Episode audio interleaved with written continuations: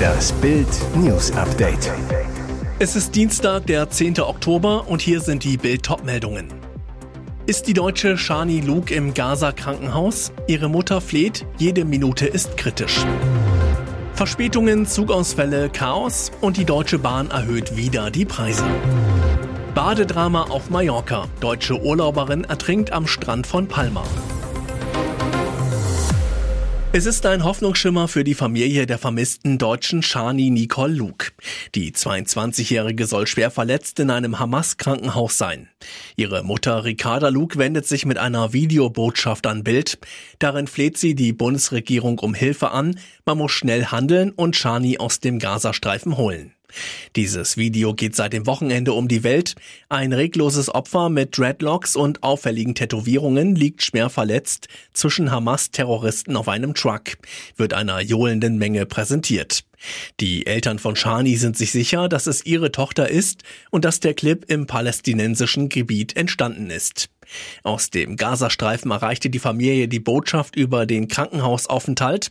Shanis Mutter sagt, wir haben jetzt Hinweise darauf, dass Shani am Leben ist, aber eine schwere Kopfverletzung hat und in kritischer Situation ist. Jede Minute ist kritisch. Palästinensische Quellen haben den Angehörigen gesagt, dass die 22-Jährige in einem Hamas-Krankenhaus liegt. Ricarda Luke pflegt die deutschen Behörden um Hilfe an. Man sollte sich jetzt nicht um Zuständigkeitsfragen streiten. Es ist der Tiefpunkt der Deutschen Bahn. Nur genau 70,6 Prozent der Passagiere kamen mit einer geringeren Verspätung an, dazu Ausfälle und infolgedessen deutlich überfüllte Züge. Und was macht die Bahn? Sie erhöht ab Dezember wieder die Preise. Wie bitte? Wichtig zu wissen, bis einschließlich 9. Dezember können sämtliche Fahrten noch zu den alten Preisen gebucht werden. Das gilt auch für den neuen Fahrplan, der ab diesem Mittwoch buchbar ist. Tickets für Züge rund um Weihnachten behalten bis dahin also den alten Preis. Die sogenannten Flex-Tickets kosten ab dem 10. Dezember im Schnitt 4,9 Prozent mehr. Die Fahrkarten heißen so, weil sie Fahrgästen eine gewisse Flexibilität ermöglichen sollen, insbesondere bei der Zugauswahl. Sie können mit den Tickets am Tag der jeweiligen jeweiligen Verbindung jeden beliebigen Fernzug nehmen. Zudem sind Stornierungen auch über einen längeren Zeitraum hinweg möglich. Der Preis für die Bahncard 25 erhöht sich zum Fahrplanwechsel um 3 Euro und kostet dann jährlich 62,90 Euro. Inhaber erhalten mit ihr 25 Prozent Rabatt auf jede gebuchte Bahnfahrt. Der Preis für die Bahncard 50 mit der Einzeltickets halb so viel kosten bleibt hingegen gleich. Die Erhöhung gilt jedoch nur für neue Verträge oder Verlängerungen ab Dezember. Welche Preise ebenfalls steigen und was sich noch bei der Bahn ändert, lesen Sie auf Bild.de. An der Pipeline, die Gas von Estland nach Finnland transportiert, ist nach Angaben Helsinkis wahrscheinlich durch äußere Einwirkung ein Schaden entstanden. Es ist wahrscheinlich, dass der Schaden sowohl an der Gaspipeline als auch an dem Telekommunikationskabel das Ergebnis äußerer Einwirkung ist, erklärte der finnische Präsident Sauli Niinistö am Dienstag. Die Pipeline transportiert Gas von Estland nach Finnland. Die Zeitung Iltalehti berichtete gar, Regierung und Militär vermuteten, dass Russland die Leitung angegriffen habe. Die Betreibergesellschaften von Baltic Connector, Gasgrid aus Finnland und Ellering aus Estland hatten am frühen Sonntagmorgen einen plötzlichen Druckabfall in der Pipeline bemerkt. Der Gastransport zwischen den beiden EU-Ländern wurde daraufhin eingestellt. Die Betreiber kündigten Untersuchungen an. Berichten zufolge wurden bei den Ermittlungen auch das Militär und der Geheimdienst hinzugezogen. Aufgrund des ungewöhnlichen Druckabfalls liegt die begründete Vermutung nahe, dass die Ursache des Vorfalls eine Beschädigung der Offshore-Gaspipeline und ein daraus resultierendes Leck waren, teilte Gasgrid am Dienstag mit. Das Gasleck sei durch die Isolierung des Teilabschnitts gestoppt worden. Badedrama auf Mallorca. Eine deutsche Urlauberin ist am Dienstag am Strand von Palma ertrunken. Das bestätigte der Rettungsdienst. Die 83-Jährige habe mit einer Freundin etwa einen Kilometer vom Ballermann entfernt im Meer gebadet, als ihr unwohl geworden sei, bestätigte ein SAMU-Sprecher einen Bericht der Zeitung Chronica Balea. Die Freundin habe die Deutsche noch an den Strand bringen können und den Notruf verständigt. Rettungsschwimmer seien zu dem Zeitpunkt noch nicht im Dienst gewesen. Ein Notarzt versuchte längere Zeit vergeblich, die Deutsche wiederzubeleben, wie die Zeitung berichtete. Eine Obduktion soll nun Aufschluss darüber geben, wie es zu dem Badeunfall kommen konnte. In den vergangenen Monaten sind bereits mehrere ältere Urlauber nach Herzstillständen beim Baden im Meer vor Mallorca gestorben. Mit dem Herbstbeginn herrschen auf Mallorca noch sommerliche Temperaturen um die 30 Grad Marke. Auch das Mittelmeer ist nach dem heißen Sommer mit 25 Grad noch ungewöhnlich warm. Wegen des guten Wetters und der Herbstferien in Deutschland sind die Strände in der deutschen Urlauberhochburg zurzeit voll. Und jetzt weitere wichtige Meldungen des Tages vom Bild Newsdesk. Razzia gegen Reichsbürger. Sie wollten Karl Lauterbach entführen. Ihre Komplizen stehen bereits vor Gericht. Jetzt gab es erneut eine Razzia gegen die Gruppe der Karl Lauterbach-Entführer.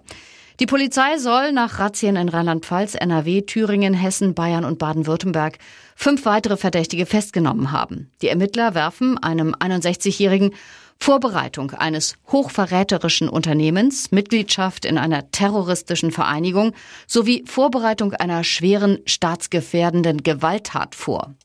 Bei der Durchsuchung seiner Wohnung wurden unter anderem eine Armbrust, eine Luftdruckwaffe und verschiedene Dokumente sichergestellt. In Koblenz stehen bereits seit Mai fünf mutmaßliche Mitglieder der Gruppe Vereinte Patrioten vor Gericht. Der Vorwurf, die mutmaßlichen Reichsbürger sollen einen Umsturz und auch die Entführung von Gesundheitsminister Karl Lauterbach geplant haben. Alle fünf sitzen in U-Haft. Laut Anklage hatten sie einen Drei-Stufen-Plan entwickelt. Sie sollen Sprengstoffanschläge geplant haben und wollten dadurch einen zweiwöchigen Blackout auslösen. Dann sollte der Gesundheitsminister gekidnappt werden. In bürgerkriegsähnlichen Zuständen sollte die Regierung daraufhin abgesetzt und neue Führungspersonen bestimmt werden. Nach der Klatsche bei den Wahlen in Bayern und Hessen liegen die Nerven in der Ampelkoalition blank. Die Zahlen zeigen, die Ampel regiert am Willen der Menschen vorbei. Entsprechend deutlich fasste FDP-Chef und Bundesfinanzminister Lindner die Krise zusammen. Für die Koalition in Berlin sei der Wahlsonntag ein Arbeitsauftrag und deshalb ist unser Auftrag nun, unsere Regierungsarbeit kritisch zu prüfen. Schon zuvor hatte FDP-Generalsekretär Bijan Giresaray deutliche Zweifel geäußert. In der ARD sagte er, wir werden uns zusammensetzen und analysieren, welches gemeinsame Verständnis oder ob wir überhaupt ein gemeinsames Verständnis entwickeln können der Anfang vom Ende der Ampel? Oder doch nur ein Generalsekretär, der für seine Partei trommelt und mal sagen will, wo es in der Koalition lang geht? Grünen Co-Chefin Ricarda Lang keilte gegen den Koalitionspartner zurück und forderte die FDP auf, einen konstruktiveren Kurs in der Regierungskoalition einzuschlagen. Ihr hört das Bild News Update mit weiteren Meldungen des Tages. Seltsames Urteil gegen Ali Abu Chaka. Freispruch, weil Machete dem Selbstschutz diente. Eine Machete kann man ruhig bei sich tragen als Bruder eines bekannten Clanchefs. Zumindest in Berlin. Das hat das dortige Landgericht bestätigt. Es ging um Pokerschulden und um eine wilde Schießerei in Kreuzberg. In die Auseinandersetzung war auch Ali Abu Chaka verwickelt, der ältere Bruder von Clanchef Arafat Abu Chaka. Die Staatsanwältin warf ihm versuchte schwere räuberische Erpressung vor, verlangte drei Jahre und drei Monate Haft. Doch das Landgericht sprach Abu Shaka von diesem Vorwurf frei. Das Gericht war überzeugt, seine Machete habe nur zum Selbstschutz gedient. Über das Gesicht des Angeklagten im weißen Boss-Jogginganzug huschte ein Lächeln. Der Verteidiger hatte zuvor beteuert, sein Mandant habe die Machete nicht körperlich eingesetzt, sie habe lediglich eine Warnfunktion gehabt. Das sah auch das Gericht so. Eine Machete nur bei sich zu tragen sei nicht strafbar, höchstens eine Ordnungswidrigkeit, und die ist inzwischen verjährt. Die Moderatorin und ihr Multimillionär Sylvie Mais genießt ihr Liebesglück auf Mallorca. Jetzt zeigen sie ihre Liebe in der Öffentlichkeit. Wie Bild exklusiv berichtete, ist der niederländische Unternehmer Wim Behlen, 47 und geschätzt 200 Millionen Euro schwer, der neue Mann an der Seite von TV-Moderatorin Sylvie Mais. Kennengelernt hatten sie sich Anfang September in Amsterdam. Der Macher der Behlen Group, einem der weltweit führenden Spezialisten für Abbrucharbeiten, eroberte das Herz seiner Landsfrau. Für Sylvie Mais ist es das erste Glück seit der Trennung von ihrem Mann, Künstler Niklas Castello, Anfang des Jahres. Nun war das Paar auf einer Promi-Hochzeit auf Mallorca zu Gast und genoss drumherum die gemeinsame Zeit. So schipperten Sylvie und Wim auf seiner Luxusjacht Lady Charlotte vor der Insel. Beim Landgang half er für Sylvie charmant vom Beiboot. Beide wirkten sehr entspannt und glücklich. Was nicht nur an der Sonne und den 26 Grad lag. Freunde des Paares berichten Bild, sie tun einander gut. Die Fotos gibt's auf Bild.de. Hier ist das Bild News Update. Und das ist heute auch noch hörenswert. Darauf hatte der Fußballer sogar keinen Bock. Im Internet tauchte ein Video von der Ankunft von Antonio Rüdiger am Teamhotel in Frankfurt auf. Die DFB-Spieler flogen am Montag um 13.25 Uhr nach Boston in die USA, treffen am Samstag auf die Ami-Auswahl und am Mittwoch auf Mexiko. In dem kurzen Clip ist zu sehen, wie Fans Rüdiger vor dem Hotel um Unterschriften bitten. Als ihm ein Anhänger jedoch ein Foto vom WM-Start gegen Japan mit Mundzugeste entgegenstreckt, sagt Rüdiger, das unterschreibe ich nicht. Was steckt dahinter? Bei der Japan-Pleite wollte sich das DFB-Team mit der Aktion gegen das Verbot der One Love Kapitänsbinde positionieren.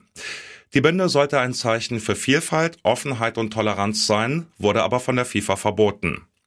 Damals hatte die Nationalmannschaft erklärt, uns die Binde zu verbieten ist wie den Mund zu verbieten, unsere Haltung steht. Aber nicht jeder Spieler im WM-Kader hatte die Mundzugeste befürwortet.